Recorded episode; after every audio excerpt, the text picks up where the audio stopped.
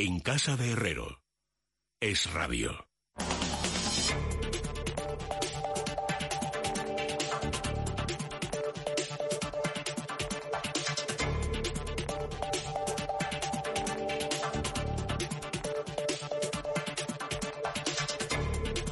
Son las 10 menos 11 minutos, una hora menos en las Islas Canarias y ya estamos en el tiempo del análisis económico de las noticias económicas de la jornada con Juan Ramón Rayo. ¿Qué tal, Rayo? Buenas noches. ¿Qué tal? Buenas noches. Y también con José María Rotellar. ¿Cómo estás, Rotellar? Muy buenas noches. Buenas, noches. Bueno, el, la noticia económica de la jornada eh, nos lleva a hablar de cómo está el mercado laboral. Hoy en todos los medios, bueno, pues están eh, emocionados. Hay un mensaje más bien triunfalista también por parte del gobierno porque recupera 161.000 afiliados el mes pasado, el mejor dato desde el año 2005. Pero ojo, aquí sale también el presidente de los autónomos, Lorenzo Amor, diciendo, por favor, esto es un espejismo de lo que va a venir un poco más adelante. O luego nos encontramos también, eh, José María, con tu artículo en, en, Libre Mercado, diciendo que, bueno, en términos mensuales los datos son buenos, pero que en interanuales son bastante malos, ¿no? Sí, eh, bueno, eh, en términos interanuales, eh, julio contra julio son los peores, tanto en paro como en afiliación, desde el año 2009, que fue el año de tanta destrucción de empleo del anterior crisis económica. Es verdad que es el mejor dato de paro intermensual desde 1997, en un mes de julio, y también es verdad que se recuperan 161.000 ocupados, pero también hay que poner las cosas un poco en el contexto de donde venimos. Venimos de una, de una caída importante en el empleo ocurrida durante, durante los meses de encierro por el frenazo del, del decreto del estado de alarma. Muchos empleos se habían destruido sin que se hubiesen acogido a distintos artes las eh, eh, algunas algunas empresas de manera que eso sí que contabilizaban como, como parados o como, y como destrucción de empleo. Y eh, ahora pueden contabilizarse como una cierta recuperación y ojalá, ojalá fuese, ojalá fuese realmente el inicio de la recuperación, pero yo creo que queda mucho por delante porque también estamos en un periodo estival, por eso el dato interanual también quizás nos, nos pueda resultar más válido y desgraciadamente yo creo que hay que esperar a que termine el mes de octubre, ya algo entrados en, en el otoño, para ver cuántas empresas han permanecido en pie y cuántas han resistido por tanto y desde ahí poder ver un poco la dimensión de lo que vamos de, de, por dónde vamos a ir. Pero desgraciadamente sigue sin haber ni un ni una idea clara de cómo afrontar todo el tema sanitario y ni una idea clara de cómo afrontar el tema económico, porque lo visto el viernes pasado en la conferencia de presidentes, casi por el tipo de, de, planes que quería impulsar el presidente del gobierno, basado en el medio ambiente y en la igualdad de género y en alguna otra cuestión, parecían más en muchos casos una reedición de aquellos planes de Zapatero que no sirvieron absolutamente para nada, salvo para dilapidar el dinero público y ponernos en una situación muy difícil que para reactivar la economía y para aprovechar ese tiempo para realizar las reformas estructurales que precisa la economía española. Entonces, está un poco en nuestra mano o en, mano en manos del gobierno, desgraciadamente, ahora mismo, el eh, poder eh, elegir por dónde vamos a ir, pero yo no le veo por más allá que estos datos hayan sido positivos en términos intermensuales, yo no le veo eh, una cara tan clara como para decir que estamos, que ha pasado todo y que estamos en una franca recuperación. Sí, a ver, eh, yo creo que hay que entender, de todas formas que es algo que ya veníamos diciendo desde hace algunas semanas, hay que entender la etapa o la fase del ciclo económico, de este ciclo económico atípico en la que nos encontramos. La, primera etapa era la etapa de crisis, de hibernación económica, una etapa eh, claramente marcada por la caída brutal del PIB y por la destrucción de empleo, maquillada también con los ERTE, pero bueno, destrucción de empleo, destrucción de horas trabajadas, que constatamos en la anterior EPA del segundo trimestre, y ahora estamos veremos durante cuánto tiempo, pero estamos en la etapa de reactivación. Es decir, que el tejido empresarial que ha sobrevivido se está empezando a poner en marcha otra vez. Y por tanto, claro, si caes de 100 a 30, pues luego subir de 30 a 60 te, te ayuda o provoca que dupliques ¿no? tu actividad o tu empleo. Y es lo que hemos visto este mes de, julio, que se ha reincorporado mucha gente eh, en términos eh, históricos ¿no? al mercado laboral, pero claro, hay que ver la imagen completa, no solo la imagen completa, eh, como hacía José María, bien, en términos interanuales, sino también plantearse, es difícil porque obviamente no, no podemos pronosticar el futuro, pero plantearse hacia dónde vamos ¿no? con este ritmo de creación de empleo y yo creo que hay algunos datos que son preocupantes. El primero es que eh, solo hemos recuperado, pese a que ya estamos en la nueva normalidad, y por tanto, en principio ya, ya deberíamos estar operando casi, casi como antes, ¿no? Porque ya no hay restricciones y supuestamente el virus está bajo control, ahora está viendo rebrotes y demás, pero el virus ha estado varias semanas bajo, bajo aparente control y solo hemos recuperado el 40% de toda la afiliación perdida a la seguridad social desde que empezó esta crisis. Y si desestacionalizamos la serie, que es como hay que hacerlo, porque además este año ha sido un año atípico, ¿no? Muchas contrataciones de un sector turístico que está medio muerto, pero en todo caso muchas contrataciones que se solían eh, empezar a formalizar en abril, mayo, este año obviamente no, no se han producido y se han aplazado a junio, julio, con lo cual, eh, corrigiendo esa estacionalidad, lo que sucede es que menos del 20% del empleo destruido eh, se ha recuperado. Eso por el lado, ya digo, de la propia destrucción de empleo. Pero si miramos los ERTE, pues aparentemente estamos ante una imagen algo más optimista, pero solo aparentemente. Eh, el 67% de todo el empleo suspendido a través de los ERTE ya se ha reactivado. En el peor momento, finales de abril, llegó a haber más de 3 millones de trabajadores en ERTE. Hoy es algo más de un millón. Tanto bien, el dato parece positivo. El problema es que eh, durante las últimas semanas la progresión de reincorporación de trabajadores de un ERTE al mercado laboral era muy acelerada. Y lo que hemos visto en los últimos días o las últimas semanas de julio es que ya no es tan acelerada. Y desde luego cada semana que pase y que y siga habiendo trabajadores en un ERTE que no se reincorporen al mercado laboral, hace sospechar que cada vez va a ir siendo más complicado que esos trabajadores se terminen reincorporando. ¿Por qué? Porque son trabajadores con relación laboral suspendida en sectores económicos que han perdido su demanda. Y han perdido su demanda porque mientras el virus no esté realmente bajo control, hay actividades que no se van a volver a realizar, aunque no las prohíba nadie, simplemente por precaución de los ciudadanos. Y eso lo que significa es que, bien, eh, solo hay un millón y pico de trabajadores en ERTE, pero es que a lo mejor no se van a reducir muchos más.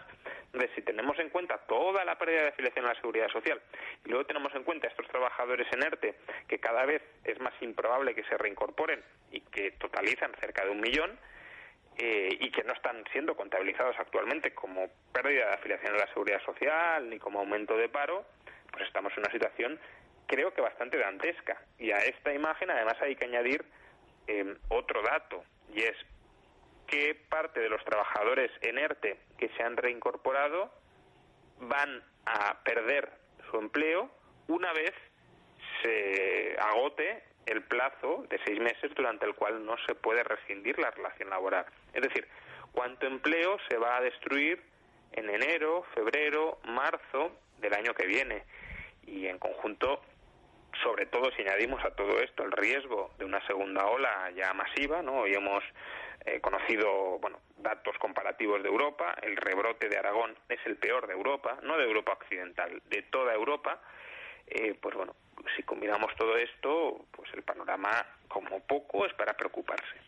pero ya no, ya no solo es esperar que pueda haber eh, otro cierre productivo que sería sería mortal para la economía española, creo yo, sino que simplemente, efectivamente, no solo eh, esas personas que tienen que esperar sus empresas esos seis meses, aunque, aunque la cosa no vaya bien, para poder prescindir de ellos y tienen que ajustar, muchas empresas a lo mejor no van a llegar esa, a esa situación porque incluso la empresa puede hundirse y cerrar eh, anticipadamente, con lo cual, aunque quisiesen cumplir el plazo, se van a encontrar, nos podemos encontrar también con algunos, con algunos, algunas personas que pierden antes esa relación laboral. Pero es que además no solo eso, muchas han intentado reabrir eh, para una vez levantadas esas restricciones de manera aparente volver a su actividad normal y muchas y muchas muchas han tenido que empezar a cerrar también sobre todo en el sector de la hostelería. Hay muchas empresas también de dicho sector, especialmente por ejemplo en Madrid, que no es un,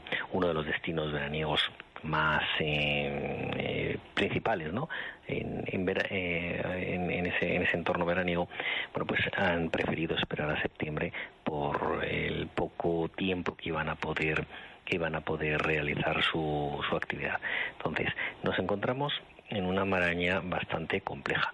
Si la EPA nos decía que en el segundo trimestre se habían destruido un millón cien mil empleos y que había un millón sesenta y dos mil personas que pasaban a ser inactivos porque no podían estar buscando trabajo, pero que realmente era eran parados, tal y como decía el propio Instituto Nacional de Estadística, nos estamos encontrando con que en el primer mes del tercer trimestre la recuperación de ambos es eh, algo tibia. Como decía Juan Ramón, realmente 161.000 ocupados más en julio, sí, pero por un retraso posiblemente en la incorporación, por el motivo de las fechas en las que había estado cerrada esa posibilidad, y en otro caso, en el caso, el caso del paro registrado, eh, no llega a 90.000, son, son prácticamente 90.000, ¿no? 89.849 de las personas en las que ha descendido el desempleo cuando hay al menos más de un millón que lo perdieron en el segundo trimestre que engrosaron las cifras las cifras del paro. Entonces, en ese sentido, nos podemos podemos estar manejándonos siempre, dijimos, obviamente, si no, iban a estar los 3 millones de personas afectadas por ERTE, eh, sería una catástrofe completa que, que todas ellas, ninguna pudiese recuperar. Pero sí que se podía hablar de que un tercio o la mitad incluso pudiesen no recuperarlo. Y ahora mismo estamos en esa cifra. Efectivamente, cada momento que pasa es una mayor probabilidad a no recuperarlo. Con lo cual, si la EPA nos deja aproximadamente cuatro millones y medio de parados ahora mismo, si tenemos en cuenta ese, ese millón de, de, personas que perdieron su empleo, pero que están considerados como inactivos por no poder buscar trabajo durante el encierro, bueno, pues nos podemos encontrar con que fácilmente nos movamos entre 5 y 6 millones de desempleados y eso es una situación eh, dramática e insostenible. Entonces, todo va a depender de, de, cuántas empresas queden en pie, como ya hemos dicho, durante mucho tiempo y cuál, cuáles sean las eh, propuestas y las actuaciones económicas de política económica que lleve a cabo el gobierno.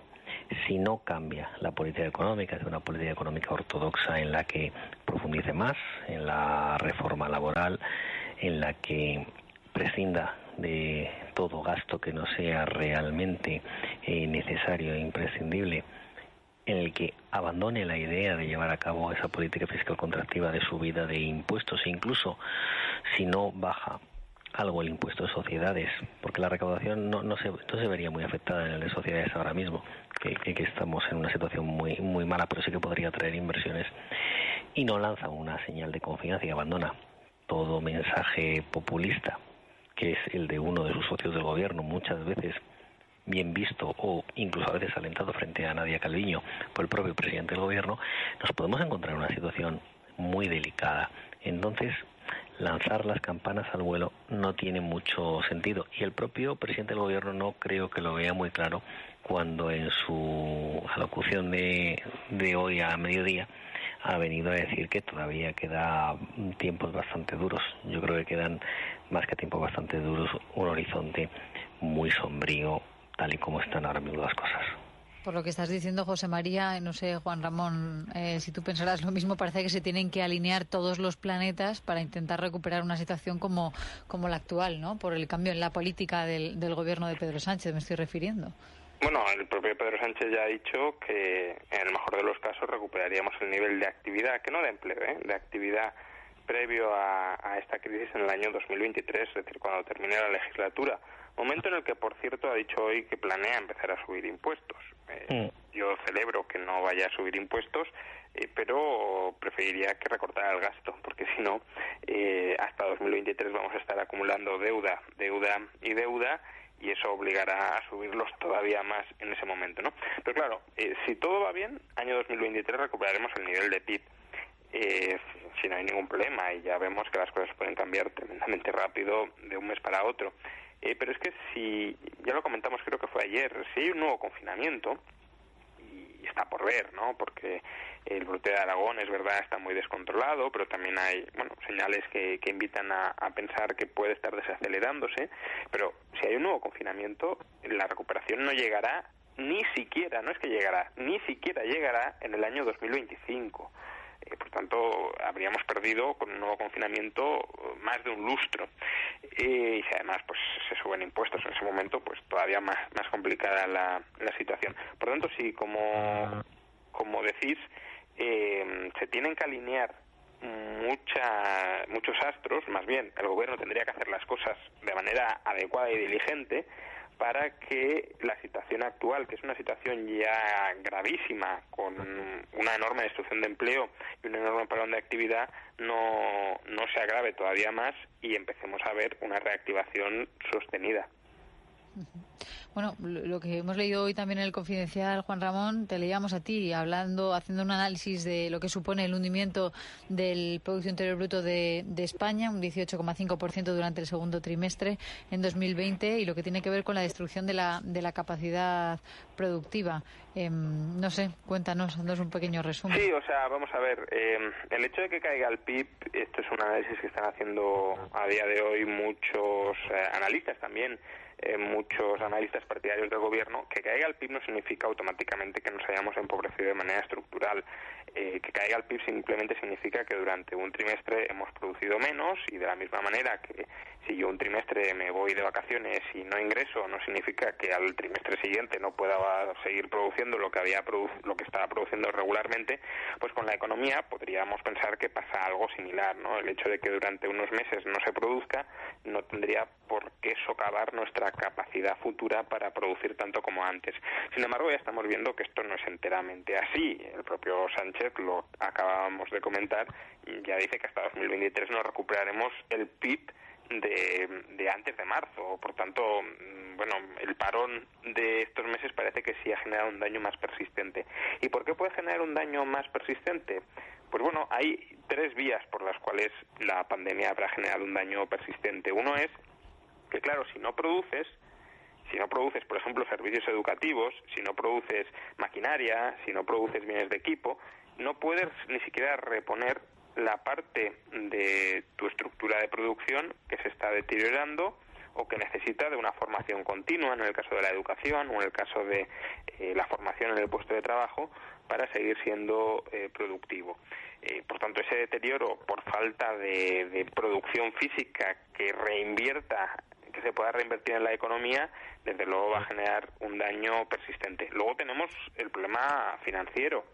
Eh, las empresas pagan sus deudas, atienden sus obligaciones en gran medida con los ingresos que obtienen por su producción. Si dejas de producir y de vender y dejas de ingresar, en muchos casos dejas de pagar la deuda. Y si dejas de pagar la deuda, la empresa, la estructura de producción puede ser liquidada o al menos reestructurada muy gravemente. Es verdad que para esto el gobierno ha puesto ciertos cortafuegos, como pueden ser los ERTE, como pueden ser las líneas de crédito ICO, pero son cortafuegos eh, que han sido, por un lado, insuficientes para para lograr su cometido, porque bueno, se han repartido de manera indiscriminada sin tratar de distinguir empresas viables de inviables y luego además son cortafuegos que pese a no haber cumplido su objetivo plenamente son carísimos y eso habrá que pagarlo en el futuro.